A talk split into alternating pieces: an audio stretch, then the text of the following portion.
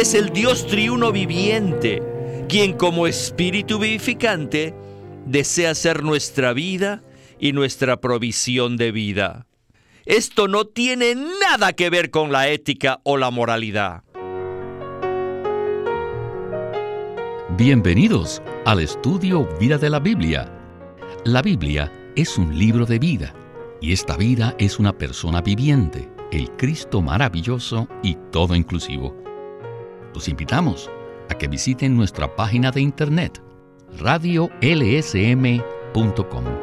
y allí podrán escuchar gratuitamente todos los programas radiales del Estudio Vida.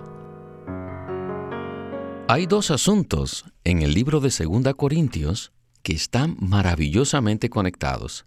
Sin embargo, es posible que nunca nos hayamos percatado de ello. Estos dos asuntos son el nuevo pacto y el resplandor de la gloria de Cristo. El antiguo pacto era el pacto de la ley y de la letra, que producía condenación y muerte. Por otro lado, el nuevo pacto está relacionado con el espíritu y la vida. Ser introducidos en la realidad del nuevo pacto significa ser introducidos en la gloria de la faz de Jesucristo.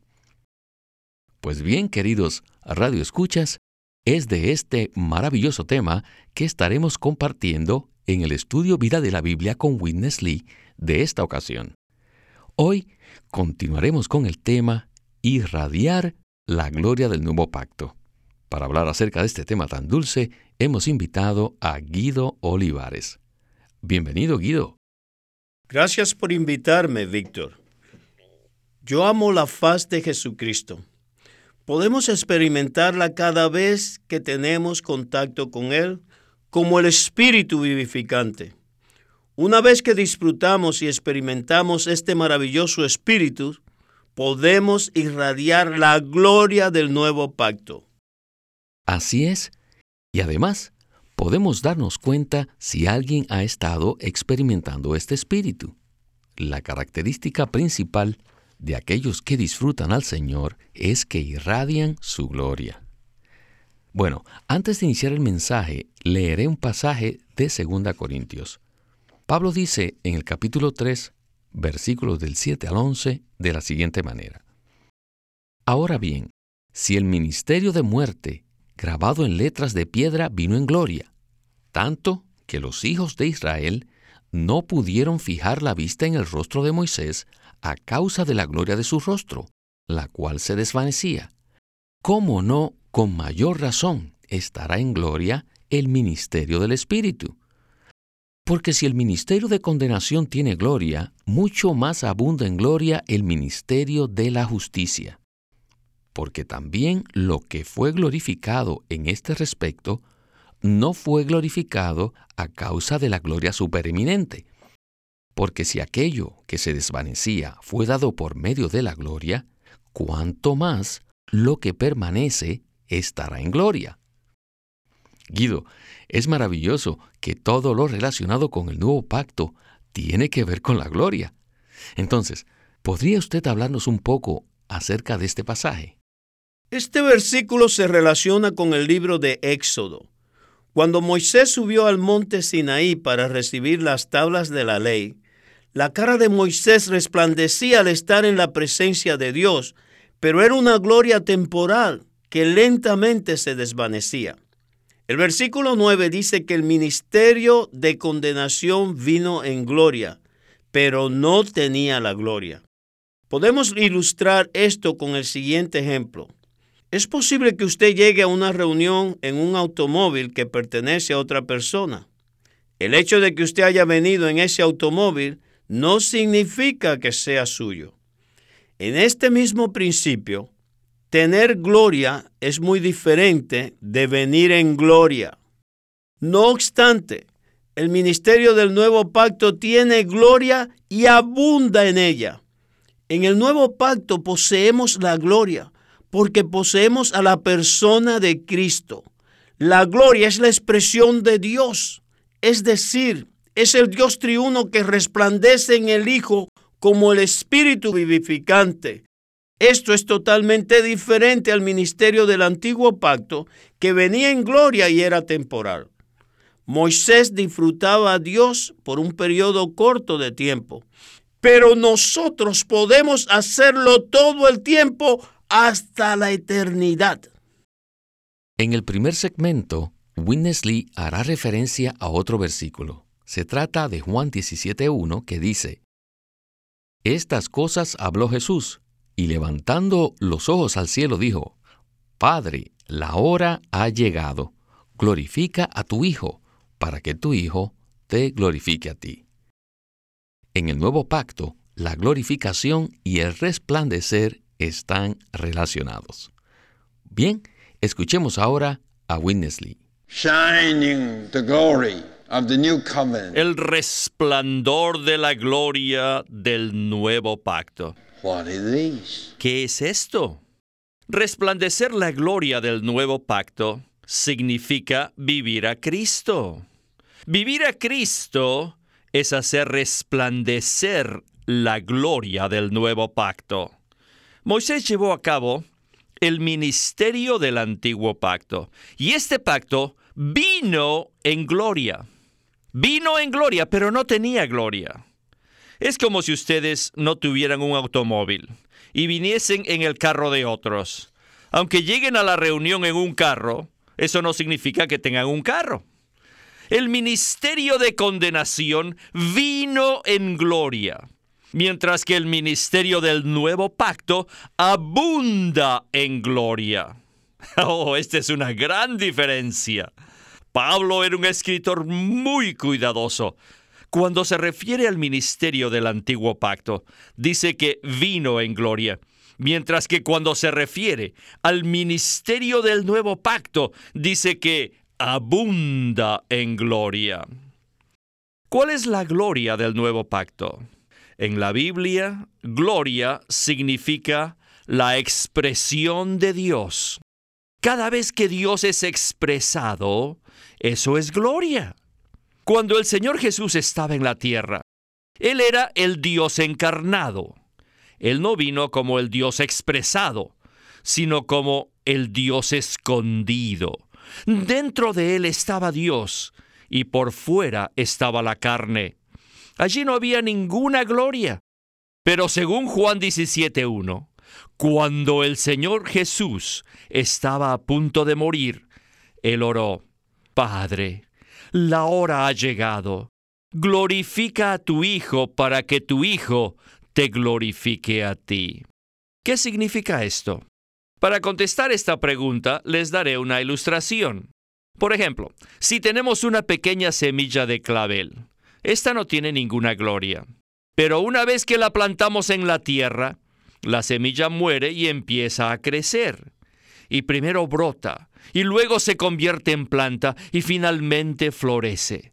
Este florecimiento es la glorificación de la semilla de clavel. Puesto que la semilla de clavel muere cuando es sembrada, podemos decir que su florecimiento es su resurrección. Por consiguiente, la glorificación equivale a la resurrección. En el caso del brote de una semilla de clavel, ese es el comienzo, la fase inicial de la resurrección. Pero el florecimiento del clavel es la resurrección en su plenitud. Guido, uno de los aspectos más importantes de la gloria es que se relaciona con la expresión de Dios. Cuando el Señor Jesús vino a la tierra, era Dios, pero, en cierto sentido, era el Dios que se esconde. ¿Podría usted continuar hablando en esta misma línea? Con gusto. ¿Cuál ha sido la intención de Dios desde el principio? Desde que Dios creó a Adán, su carga era que el hombre lo expresara. Ciertamente Jesucristo es la expresión de Dios, pero la gloria estaba escondida en su cuerpo. Por ese motivo, tuvo que pasar por el proceso de morir y resucitar, para que la gloria que estaba escondida en él fuese manifestada. La resurrección del Señor fue su florecimiento. Una vez su carne fue quebrantada, se liberó la gloria en resurrección y Cristo llegó a ser el Espíritu vivificante. Esto no es un asunto doctrinal, sino que es una realidad que puede ser experimentada y disfrutada por nosotros en nuestra vida diaria. Aprecio mucho el ejemplo del clavel que nos dio el hermano Lee. Esta planta crece y cuando florece, esta es su glorificación. Eso fue exactamente lo que hizo Cristo mediante su muerte y su resurrección. Él llegó a ser el Espíritu vivificante, lo cual equivale al pleno florecimiento de este Dios hombre maravilloso de una manera completa. El ejemplo del clavel es una ilustración maravillosa de la glorificación. La semilla del clavel cae en tierra y muere, pero luego brota en resurrección como una pequeña planta que crece y finalmente florece plenamente. Esto no solo es aplicable al Señor en el proceso por el cual Él pasó, sino que además es aplicable a nosotros los creyentes. Ahora tenemos a Cristo en nosotros como una semilla, pero diariamente, a medida que tornamos nuestro ser a Él, crece poco a poco y finalmente llegará un día en que florecerá. Bueno, hablemos ahora de otro versículo muy conocido en 2 Corintios 3:18. Allí Pablo dice, Mas nosotros todos, a cara descubierta, mirando y reflejando como un espejo la gloria del Señor, somos transformados de gloria en gloria en la misma imagen como por el Señor Espíritu. Regresemos de nuevo con Winnesley. La gloria del nuevo pacto es simplemente el Cristo plenamente resucitado. Este Cristo resucitado es el Espíritu vivificante. Y ciertamente cuando decimos que Pablo hacía resplandecer la gloria del nuevo pacto, significa que él expresaba en su vivir al Cristo resucitado. Que Pablo vivía a Cristo en resurrección quiere decir que él vivía al Espíritu vivificante. La gloria del nuevo pacto es la realidad del Cristo resucitado, quien es ahora el Espíritu vivificante y todo inclusivo, y Él es el que mora en nuestro espíritu.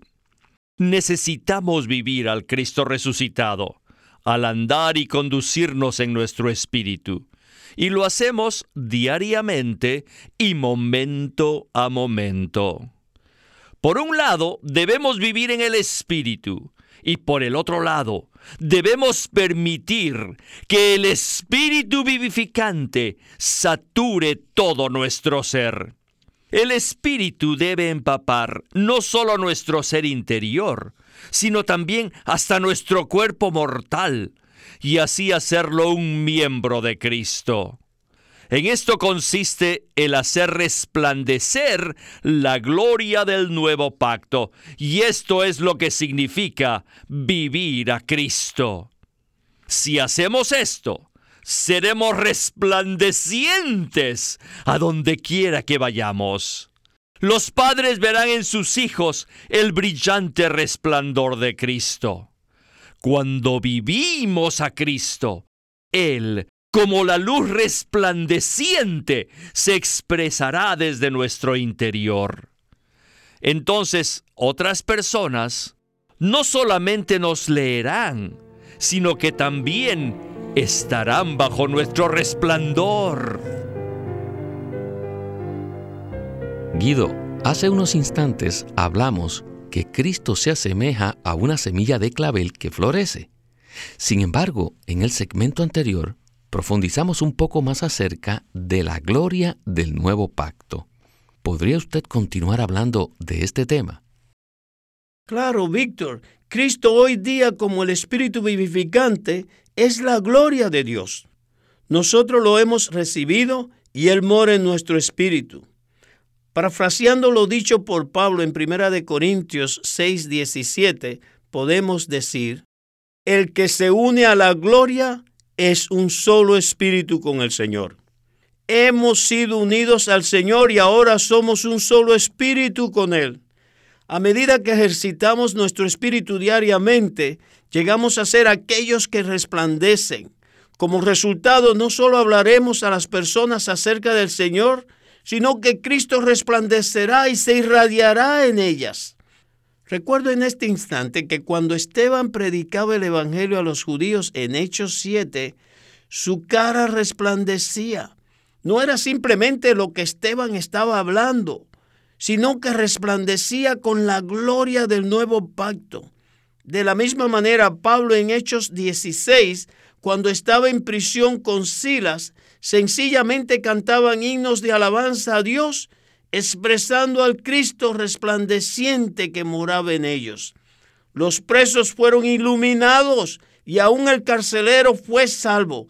Todo esto se debió a que ellos disfrutaban a Cristo como el Espíritu vivificante y permanecían en el resplandor de la gloria del nuevo pacto. Aleluya, qué cuadro tan maravilloso. Lo más importante no era el conocimiento bíblico que Pablo tenía, sino que el Espíritu vivificante resplandecía desde su interior. Por ese motivo, Pablo no tenía necesidad de convencer a nadie acerca de la realidad de Cristo, sino que Cristo resplandecía desde su interior. No hay duda, esta es la gloria del Evangelio, ¿verdad? Claro que lo es.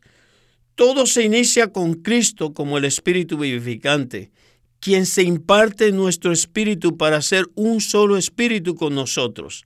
A medida que le disfrutamos diariamente, Él se extiende hacia nuestra mente, y aún vivifica nuestros cuerpos mortales para hacernos miembros vivientes del cuerpo de Cristo y llegar a ser su testimonio resplandeciente. Antes de iniciar el tercer y último segmento, quisiera mencionar un versículo en Filipenses 2.15, que dice, Para que seáis irreprensibles y sencillos, hijos de Dios sin mancha, en medio de una generación torcida y perversa, en medio de la cual resplandecéis como luminares en el mundo. Queridos radioescuchas, este es nuestro destino espiritual. Regresemos una vez más con Witness Lee y la conclusión de este estudio vida.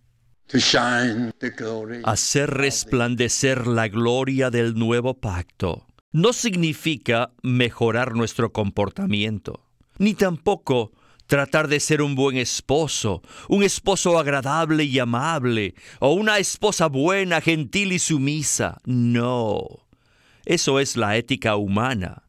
Esa no es la gloria del nuevo pacto. Tampoco eso es lo que revela la Biblia. ¿Qué es lo que revela la Biblia? La Biblia nos revela al Cristo viviente en resurrección, quien ahora es el Espíritu vivificante que mora en nuestro espíritu. Esta es una realidad. No es solamente una doctrina, filosofía, ni tampoco es un sistema ético. Más bien es el Dios triuno viviente, quien como Espíritu vivificante desea ser nuestra vida y nuestra provisión de vida. Esto no tiene nada que ver con la ética o la moralidad. Esto es algo mucho más elevado. Es el Dios triuno procesado mismo, quien ha sido consumado, quien ha llegado a ser nuestro suministro de vida y es el que satura todo nuestro ser hasta que lo expresemos en nuestro vivir cotidiano desde nuestro interior. Este vivir es nuestro resplandor y esto también es la gloria de Cristo. Les digo, este es el testimonio de Jesús. Esta es la verdadera expresión del Dios triuno en una iglesia local. Esto es lo que el Dios triuno, el Señor Espíritu, desea obtener hoy. Aleluya por esto. Bueno, lo que acabamos de escuchar se puede resumir en las palabras de Pablo en Filipenses 1:21, que dice, porque para mí el vivir es Cristo y el morir es ganancia. La única manera en que Cristo pueda resplandecer desde nuestro interior es si lo vivimos en nuestra vida diaria. Vivir a Cristo es muy diferente a tratar de mejorar nuestro comportamiento. ¿Verdad, Guido? Claro que sí. Vivir a Cristo significa practicar ser uno con Cristo, quien ahora mora en nuestro espíritu. A medida que lo disfrutamos momento a momento, practicamos ser un solo espíritu con Él en amor. ¿Qué sucede entonces? Lo que sucede es que somos totalmente saturados con su elemento divino y así podemos resplandecer con la gloria del nuevo pacto. Es un hecho que Cristo en resurrección, como espíritu vivificante, mora en nuestro espíritu. Esto no es una doctrina, teoría o filosofía. Al morar en nuestro espíritu, Él desea saturar la totalidad de nuestro ser, que incluye nuestra mente con su facultad de pensar, nuestra parte emotiva con todos los sentimientos que surgen de ella y nuestra voluntad con la cual podemos tomar determinaciones, resoluciones y decisiones. Finalmente, Él satura nuestros cuerpos haciéndolos sanos, fuertes y vivientes y convirtiéndolos en miembros del cuerpo de Cristo. Esto es completamente diferente de tratar de llevar una vida ética o una vida moral.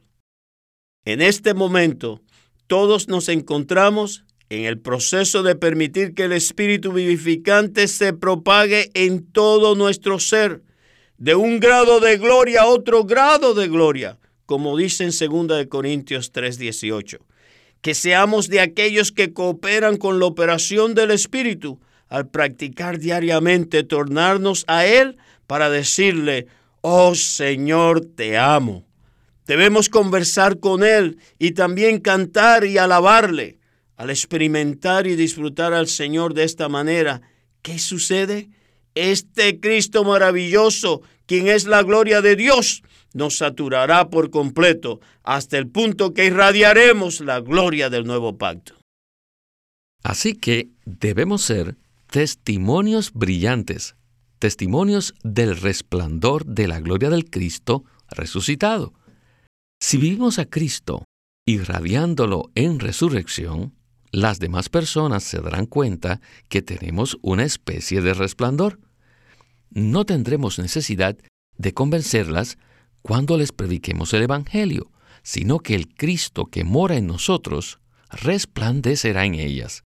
Si somos esta clase de testimonios, no tendremos necesidad de tratar de ser buenos maridos o buenas esposas de una manera ética. Sencillamente, la gloria del nuevo pacto resplandecerá en nosotros, y así podremos llevar una vida matrimonial apropiada. Quizás, por ejemplo, una persona lleve una vida ética, siguiendo las enseñanzas de Confucio. Sin embargo, esto es totalmente diferente de lo que se revela en la Biblia acerca de vivir a Cristo. Debemos vivir a Cristo al ser saturados de Él y debemos irradiarlo a otros. Bueno, Guido, se nos acabó el tiempo, así que muchísimas gracias por su compañía en el Estudio Vida y espero que pueda regresar pronto. Gracias por su invitación, Víctor. Disfruté y experimenté a Cristo en este mensaje. Espero que aquellos que nos escuchan hayan hecho exactamente lo mismo. Hasta pronto. Este es Víctor Molina haciendo la voz de Chris Wilde, Guido Olivares, la del Dick Taylor, y Walter Ortiz, la de Winnesley.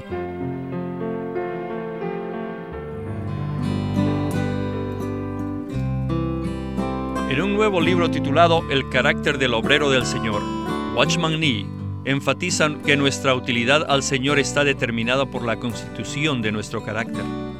Los elementos naturales indeseables de este deben ser quebrantados mediante la rica misericordia y gracia de nuestro Señor, y las cualidades del Señor mismo deben ser reforzadas y cultivadas.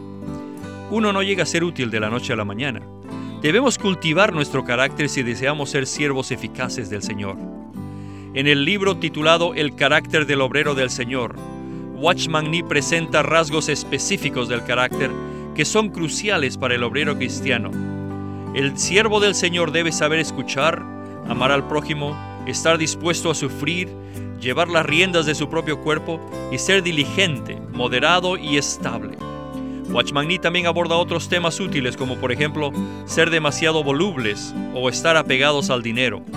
Estos mensajes, anteriormente publicados bajo el título El obrero cristiano normal, se presentan aquí basados en una nueva traducción de los mensajes originales que se publicaron originalmente en chino y con el mismo título que usó el hermano Ni en dicho idioma. El carácter del obrero del Señor, por Watchman Nee. Queremos animarlos a que visiten nuestra página de internet libroslsm.com. Allí encontrarán los libros impresos del ministerio de Watchman Nee y Witness Lee, la Santa Biblia versión recobro con sus notas explicativas y también encontrarán folletos, himnos, varias publicaciones periódicas y libros en formato electrónico. Por favor, visiten nuestra página de internet libroslsm.com. Una vez más, libroslsm.com. Queremos presentarles la versión recobro del Nuevo Testamento. ¿Y por qué tenemos esta versión recobro? Debido a que a través de los siglos el Señor ha recobrado muchas verdades de su economía entre los hombres. Desde los días de Martín Lutero en particular, este recobro ha progresado constantemente. A partir de la justificación por fe, la cual fue recobrada en esos tiempos, hasta la verdad de experimentar la iglesia, el cuerpo de Cristo, vista y disfrutada por muchos cristianos hoy, este recobro ha sido como un hilo dorado que une la iglesia en el tiempo. Las verdades recobradas y la herencia de los creyentes deben ser poseídas y disfrutadas por todos los creyentes hoy día. El Nuevo Testamento versión recobro reúne en un solo tomo todos estos aspectos notorios del recobro de la verdad y la experiencia de la vida cristiana. Al comienzo de cada libro se halla un bosquejo que presenta una síntesis completa del libro. Dichos bosquejos destacan el significado espiritual de los libros del Nuevo Testamento y nos dan una visión nueva, fresca y viva de cada uno de ellos. Ojalá que todos ustedes puedan tener acceso a conseguirse una versión recobro del Nuevo Testamento.